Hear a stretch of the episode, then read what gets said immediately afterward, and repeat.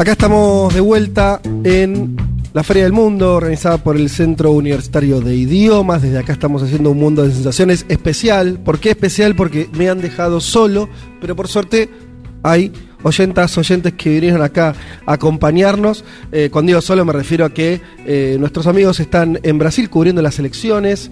Eh, la habrán visto, eh, Leti Martínez está haciendo cobertura para la radio también en las redes. Eh, ahora en un ratito nomás vamos a estar charlando también con Juanma. Elman, lo tenemos medio perdido, me dice la producción. Claro, viste, el jovenzuelo. Eh, él lo de los viajes se lo toma con ciertas licencias de juventud.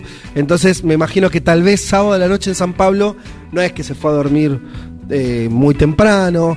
Me dicen que ahora estaba recorriendo no sé qué lugar. Bueno, veremos. Veremos si, si lo tenemos a Elman también o no. Pero en un ratito nomás vamos a estar en comunicación con, con los chicos desde allá. Va a ser muy importante lo que nos cuenten por esto que decíamos de que, eh, bueno, se está ya desarrollando eh, las elecciones. Como siempre, estos horarios, decía, ¿no? Primero, lo, poco que se puede ver es cómo se está produciendo la elección.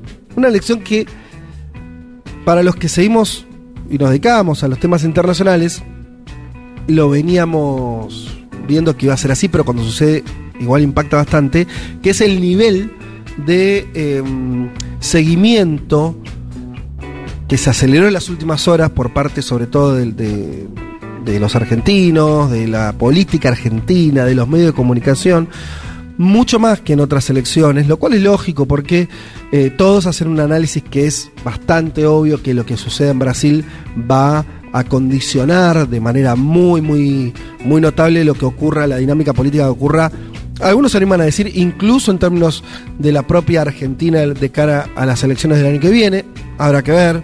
Yo en eso creo siempre que las elecciones o el clima regional eh, es un clima, pero no determina, ¿no? Después me parece que eh, lo que sucede en cada uno de los países responde a, las realidades nacionales, pero sí que eh, genera un clima y más cuando Brasil, se, por su escala, por el tamaño de su economía, por el peso internacional que tiene, por supuesto que no da lo mismo quien gobierna ese país y sobre todo no da lo mismo que esté en las puertas de que vuelva al gobierno eh, Luis Ignacio Lula da Silva y agregaría por último, no es lo mismo si hoy, cosa que hay que ver, eh, Lula se impone de tal manera que evita la segunda vuelta.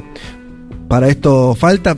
De vuelta, el pulso nos lo darán los chicos cuando hablemos en un rato desde San Pablo, a ver qué notaron por lo menos en términos de calle. Si tiene que ver con la cuestión de las encuestas, eh, los que escuchan este programa ya lo saben, las encuestas vienen dando una consolidación muy importante de, de Lula como favorito para ganar eh, esta elección, tanto en la primera vuelta como en la segunda. Todas las encuestas, en eso todas, eh, dan una ventaja que en general es mayor a los 10 puntos, habrá que ver qué sucede hoy efectivamente, eh, 10 puntos de diferencia con, con Bolsonaro, eh, y también una diferencia importante en la segunda vuelta, que ese escenario hay que siempre esperar a analizarlo cuando suceda, si es que sucede. Entonces un poco el debate o, o- la, la pregunta para el día, del día de hoy es, en ese sostenimiento de los 50 puntos, entre 48 y 50, más o menos las encuestas vienen dando eso, 47 y 50 que tiene Lula, ¿llegará finalmente a, pasar el 50% de los votos válidos hoy a la noche cuando se conozcan los resultados? ¿O quedará muy cerca eh, de, esa marca, pero no evitará la segunda vuelta? Y ahí creo que se va a volver muy crucial qué diferencia si no pasa eh, si no logra superar los 50 puntos, ¿qué diferencia ahí sí va a ser crucial que tenga con Bolsonaro? Porque no es lo mismo ir a una segunda vuelta con 10 puntos de diferencia, 12, eh, 8 o 4, ¿no es cierto? Por supuesto que, que- que cambia mucho la realidad. Hay mucho de similar a, a- a lo que es un, un partido de fútbol, ¿no? Cuando eh, un, par- un- un equipo va ganando eh, 2 a 0, vos decís, bueno, che, qué sólido que está, ya está, partido definido. Con que el otro equipo haga un gol, aunque siga perdiendo, se invierte psicológicamente la estación y el que está 2 a 1 abajo a veces está con un entusiasmo y, ¿no? Eh, miro al amigo que está con, con la casaca de Boca Juniors acá, que asiente como entiendo lo que me está diciendo, pero es efectivamente así, psicológicamente el que está abajo, si remonta algo ya, ¿no? Tiene, tiene el entusiasmo de- de- del, empate. A lo que voy con eso es que me parece que esa distancia entre Lula y Bolsonaro va a ser eh, crucial, ¿no? Si, si esa distancia es- para la segunda vuelta es, es muy amplia o no lo es tanto. Eh, pero bueno, yo vengo diciendo que según marcan las encuestas, y hay bastante unicidad en ese, eh, en ese sentido, es que Lula viene ganando, viene consolidándose cada vez más un voto que está muy, muy eh, cerca, cuando no pasando, según algunas encuestas, no todas, eh, el 50% de los votos. Y no hubo elementos de, de Bolsonaro en este último tiempo que den cuenta de que haya una recuperación muy fuerte. Pero todo esto, amigas y amigos, está dicho, está analizado con las encuestas, que sabemos que las encuestas están lejos de ser un estudio científico inapelable. Son más bien, muchas veces por lo menos se parece sacar el dedo, ¿no? Chupar el dedo, sacarlo afuera de la ventanilla y de- del auto y decir, a ver, ¿para dónde está el viento? Entonces, eh, la verdad que, bueno, que mm, hay que esperar.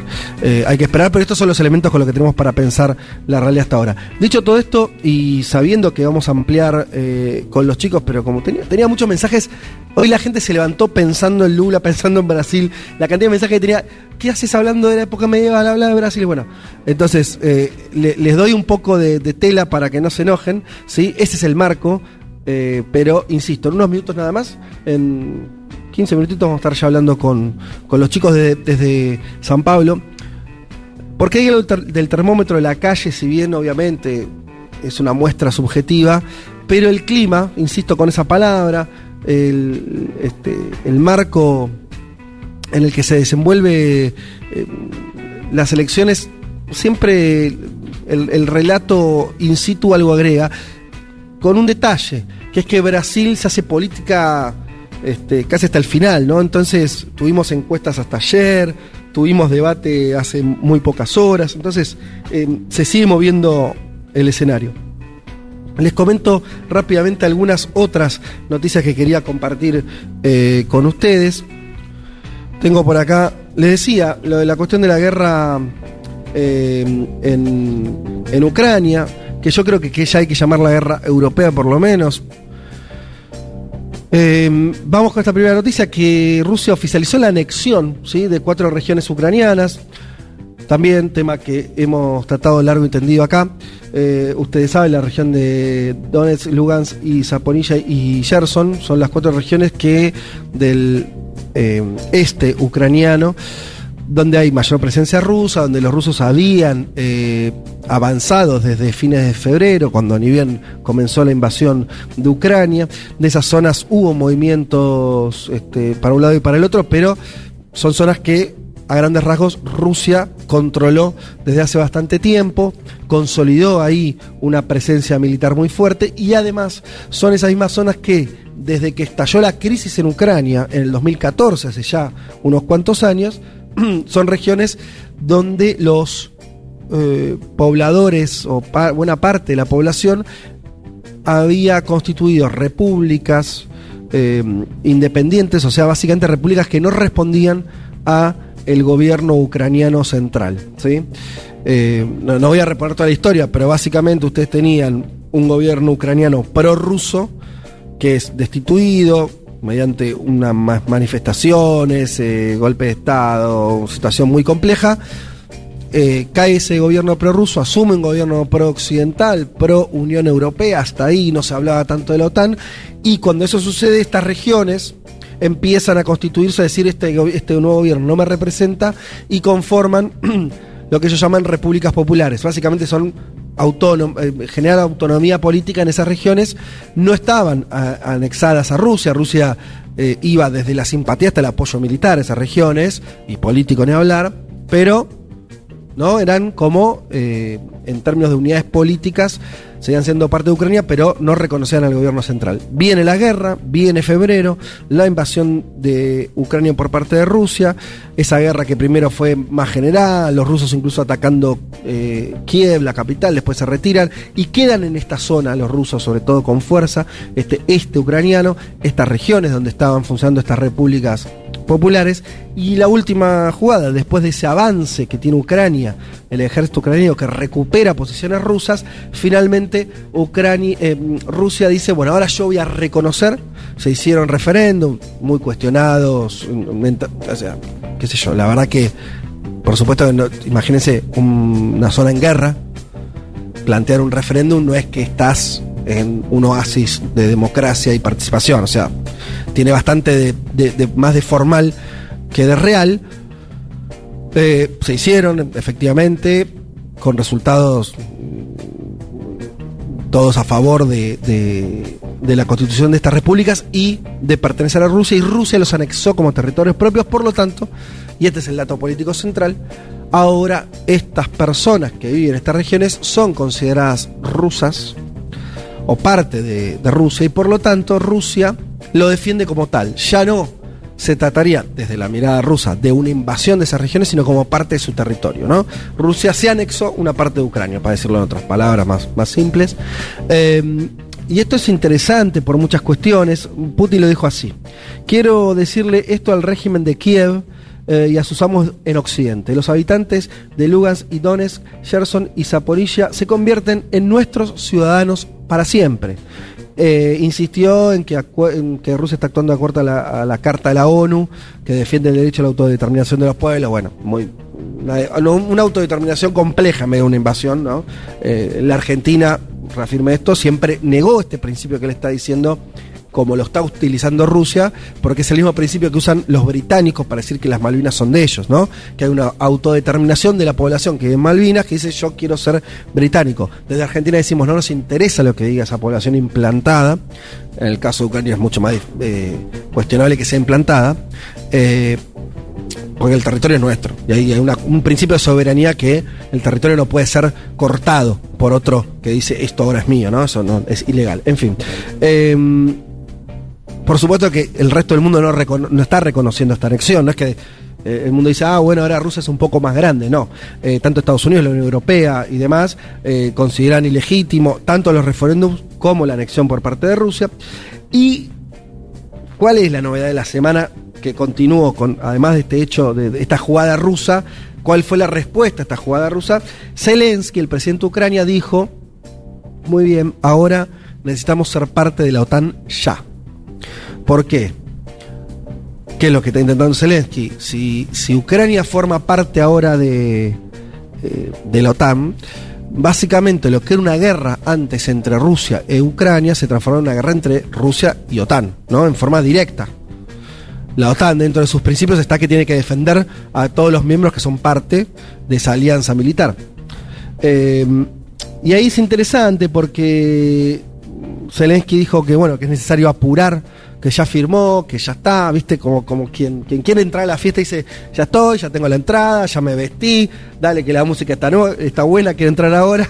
Y los dueños de la fiesta, en este caso, eh, la propia, los propios mandos de, la OTAN, eh, también el representante de la Unión Europea para asuntos exteriores, el canciller de la Unión Europea, digamos, Josep Borrell, dijo, no es una cuestión fundamental en este momento el ingreso de Ucrania a la OTAN, como bajándole muchísimo el precio, ¿no? Y que lo importante, dice, es seguir apoyando militarmente a este país eh, y continuar con las sanciones a Rusia. Entonces, eh, la cita sería así, más ayuda militar, más sanciones, mantener vivas eh, las que hay y participar en la batalla diplomática mundial, porque no todos los países están siendo contra Rusia tan eficientes, fuertes y taxativos, dijo Borrell. y recordó además que la primera vez que la Unión Europea utiliza fondos para comprar armas y entregárseles a un país que está en guerra. ¿Qué está diciendo Borrell? A Zelensky, che, ya estamos haciendo un montón, te estamos dando fierro, te apoyamos, estamos haciendo todo lo posible para aislar a Rusia, pero no vas a entrar en la OTAN ahora. Básicamente por algo que todos podemos entender. Si Ucrania entrara en la OTAN, la guerra no sería ni siquiera europea, sería una guerra mundial. Por, básicamente porque tendrías de un lado a Rusia una potencia con armas nucleares, y del otro lado tendrías no solo ya Europa, sino a los propios Estados Unidos, enfrentados directamente. Lo que está por abajo de todo esto es que tanto Rusia como Estados Unidos no quieren llegar todavía al menos a esa instancia.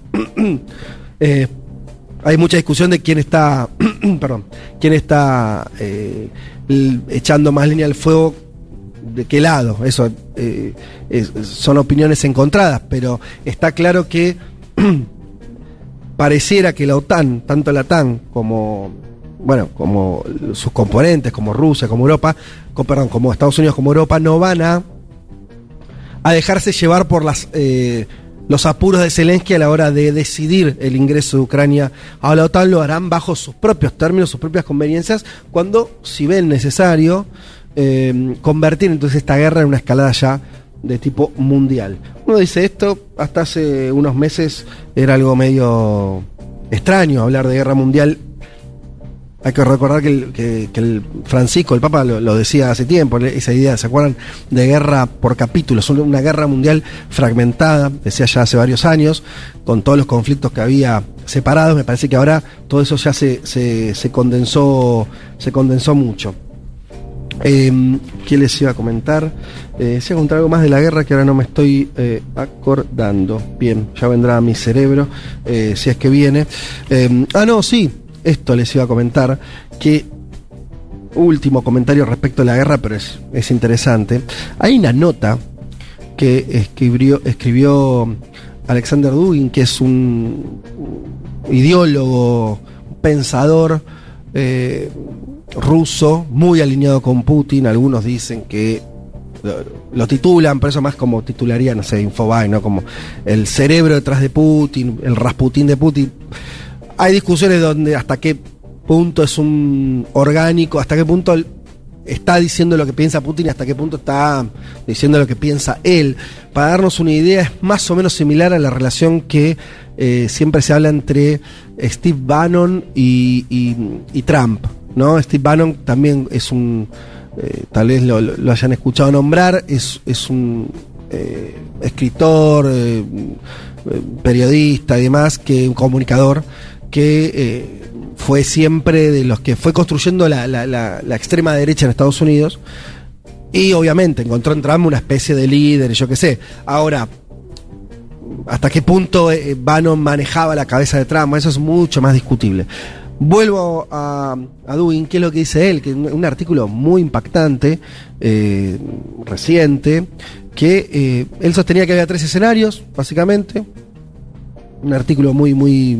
con pocos adjetivos, ¿sí? Una- un análisis frío, te diría, les diría. Y donde decía, bueno, uno es eh, que desaparezca Rusia, o sea, que Rusia pierda. En ese artículo admite algo interesante, que Rusia le fue mal en términos militares, que está en, una situación compleja. No, no, no, no dice estamos ganando, dice más bien eh, se nos complicó en Ucrania, pensamos que iba a ser más rápido, más lento, bueno, eh, le echa culpas a, parte de la estrategia militar. Y dice, una, una, una opción es que perdamos, si perdemos desaparece Rusia porque no va a ser igual, esto es interesante, no va a ser igual que en el 91, no va a ser igual que lo que sucedió cuando cayó eh, la Unión Soviética, porque en ese momento, si bien cayó la Unión Soviética, no se, Occidente no, no- quiso destruir enteramente a Rusia, fragmentarla en mil pedazos, sino que cuidó, un avance cuidado, pues lo importante es que estaba cayendo el, sistema comunista, el socialista, que se estaba cayendo eh, todo lo que era la, la- cortina de hierro y demás, y una avanzada globaliz- globalizadora. En ese marco se había hasta un interés de Occidente de mantener más o menos que Rusia eh, reconstruirle algún tipo de poder. Si ahora ya no sería así, ¿no? Y sería como el final, más o menos ahí se pone dramático, ¿no? De, de la civilización rusa. Una opción. Segunda opción es el fin, perdón, lo, puso por escrito, el fin de la humanidad. ¿Por qué? Porque es- esta guerra escala y empiezan los ataques nucleares y acá no queda nadie vivo. Que es un poco la amenaza que está empezando a decir eh, parte del gobierno eh, ruso, eh, donde dicen, bueno, miren que si seguimos así, nosotros tenemos armas nucleares, entonces sería un problema, ¿no? Empiezan a, ponerlo un poco sobre la mesa.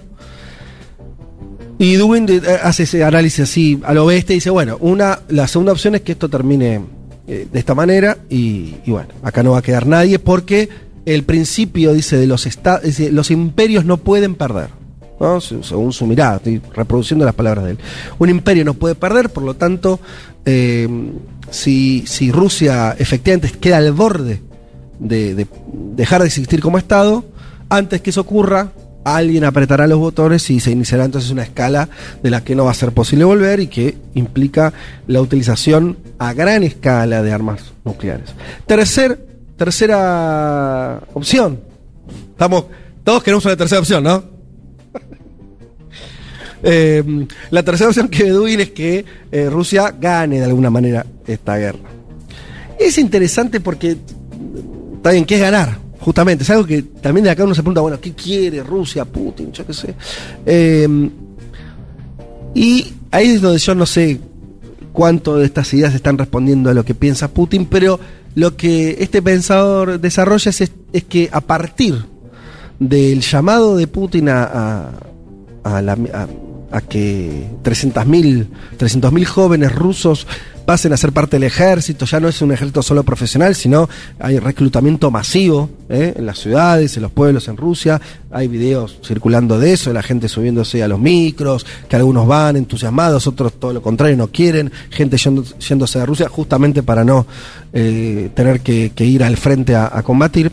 Eh, bueno, todo eso genera una, una situación que según Dubin está generando una especie de revolución desde arriba.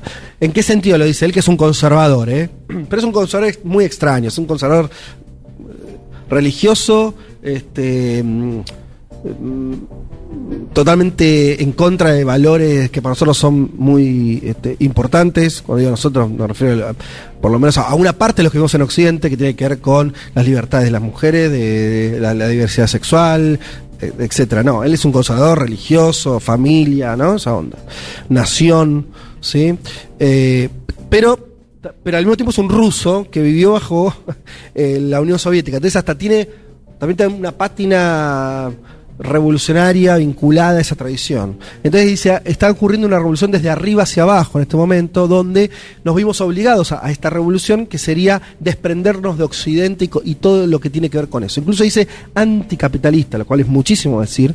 Eh, pero básicamente lo que, lo que está tratando de decir me parece que, bueno, Occidente nos cortó el vínculo, nosotros tenemos que cortar el vínculo también con Occidente en términos económicos, culturales, tecnológicos y demás.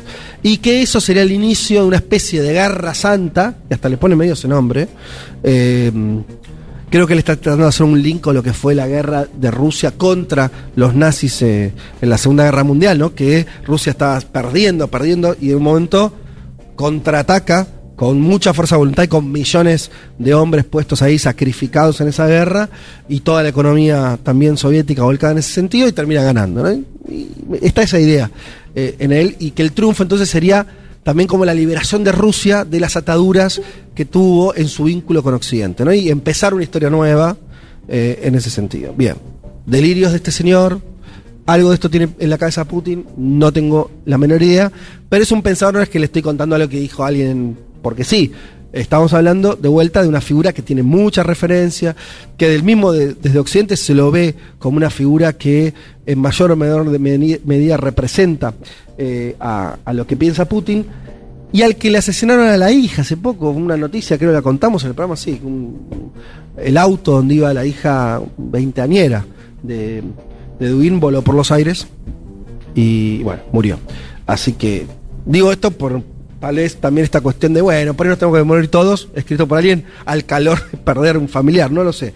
Pero los tres escenarios que dibujó, la gente quedó un poco callada, me parece que no estuvieron muy buenos, ¿no? Como opciones, ¿no le gustó ninguna? Bueno, eh, esas son las opciones que ve Dugin sobre, sobre la segunda, sobre el, perdón, voy a decir cosa, sobre la, la guerra europea, la guerra donde Rusia está diría ahora ya tratando de salvar un poco las ropas, ¿no? O no salir eh, mal parado.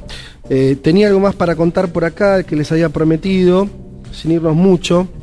Eh, ¿Cómo estamos tiempo? ¿Estamos bien? La producción, ¿qué me dicen? Bien. No, les iba a contar, yendo a noticias por un poco más amenas. Em, hablamos poco de, Cuba, pero nombramos también, hablamos, la última vez que creo que hablamos fue cuando surgieron una serie de protestas muy importantes en la calle, eh, en las calles de, La Habana y distintas ciudades, eh, con reclamos que tenían que ver también con una situación muy empobrecida y muy complicada producto de la pandemia. Que terminó con eh, intervención de- del gobierno de distintas maneras, pero básicamente represiva. eh, y, bueno, reconstrucción del poder ahí interno en un momento muy complejo. Eh, esas protestas ocurrieron, esas protestas después se fueron apagando. Sobre eso, una de las respuestas más políticas también del gobierno tuvo que ver con esto que, que le- les voy a contar ahora. El 25 de septiembre, el domingo pasado, se realizaron, se realizó un plebiscito en Cuba que donde aprobó eh, implementar un nuevo código de las familias, ¿sí?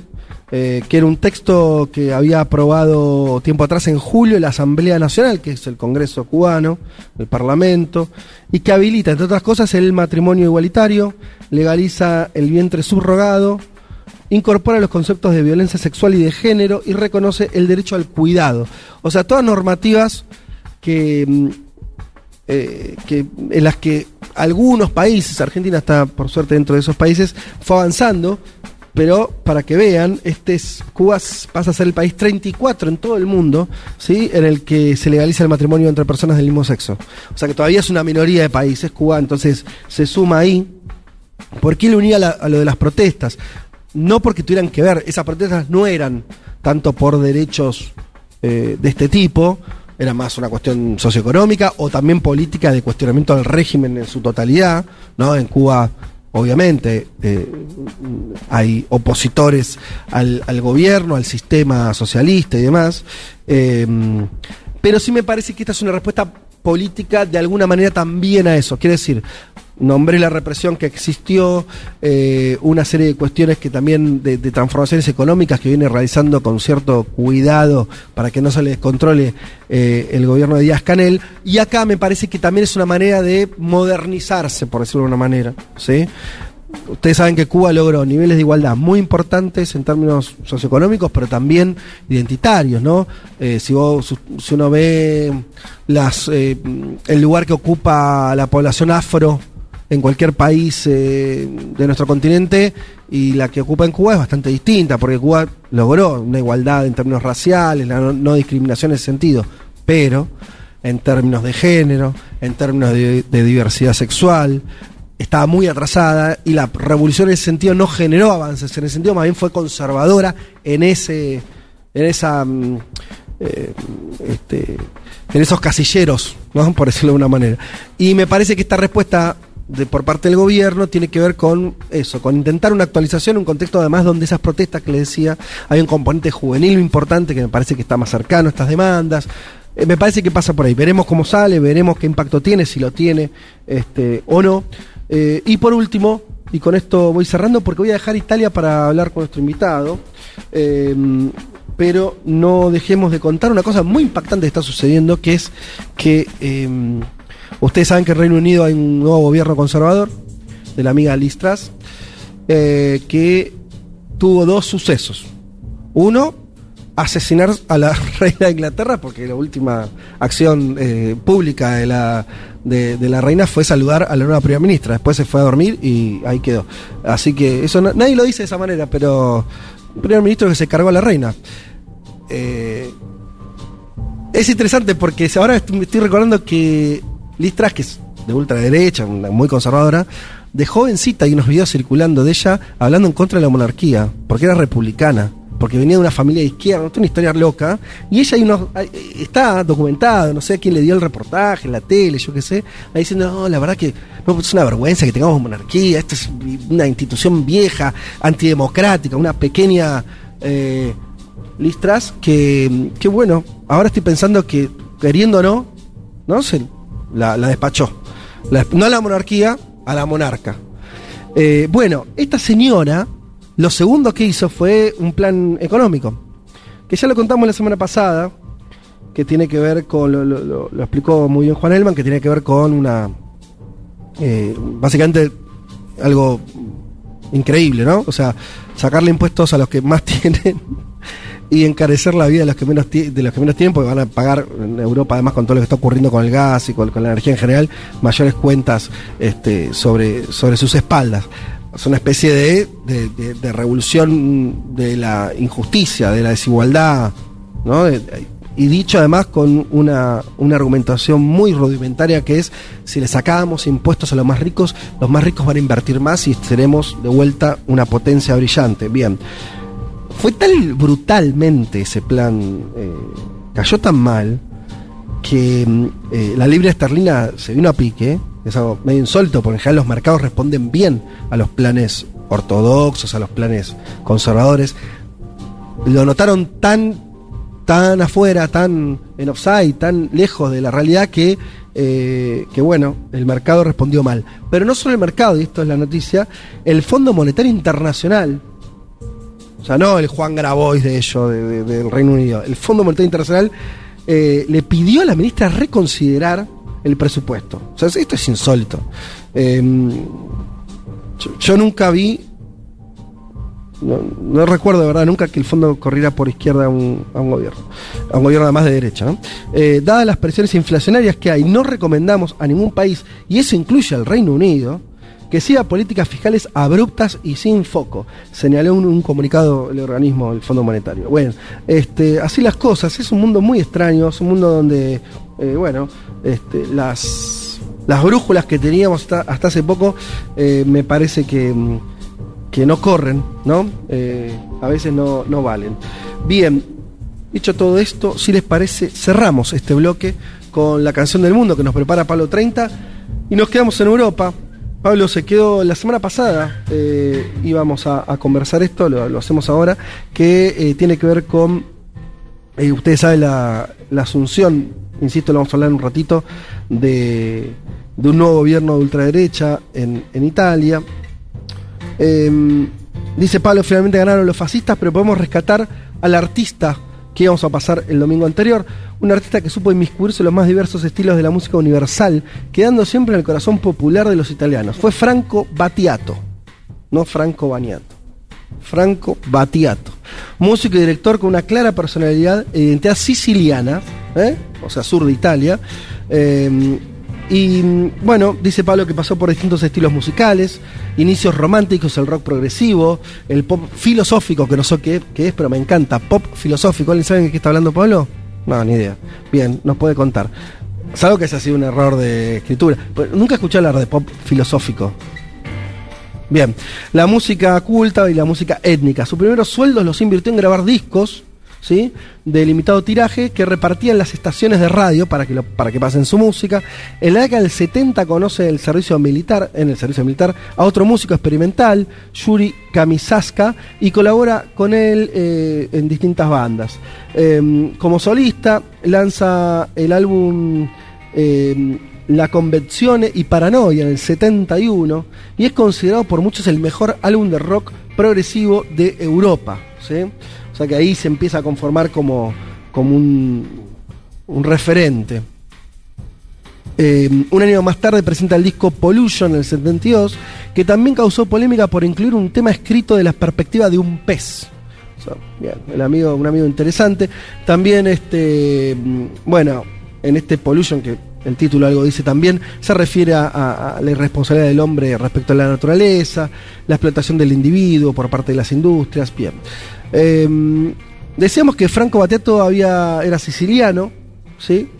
Em, y mm, aceptó el cargo de consejero de turismo en su momento con dos condiciones. No cobraría ni un euro y tendría la libertad de organizar eventos que uniesen a Sicilia con el resto del mundo, ¿no? Un fanático de Sicilia.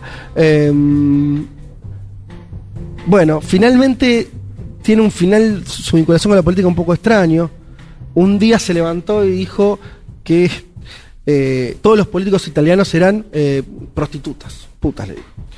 Eh, y les pidió que, que, abandonen el parlamento y se abren un burdel. ¿sí? Em, claro, eso lo dijo en el parlamento además. Eh, se defendió después de la, lo acusaron además de por qué utilizar ese término, se imaginan. Eh, él dijo que se refería por igual a hombres y mujeres parlamentarios y que tenía que ver con acusarlos de corruptos y una serie de cuestiones y la venta del país y yo qué sé. Eh, claro, al poco tiempo además explotó el caso Ruby, ¿se acuerdan ustedes? Que tenía que ver con una, una mujer que, bueno, medio acusó a Silvio Berlusconi justamente de ¿no? de, de, de, de un vínculo así de, sexo por dinero.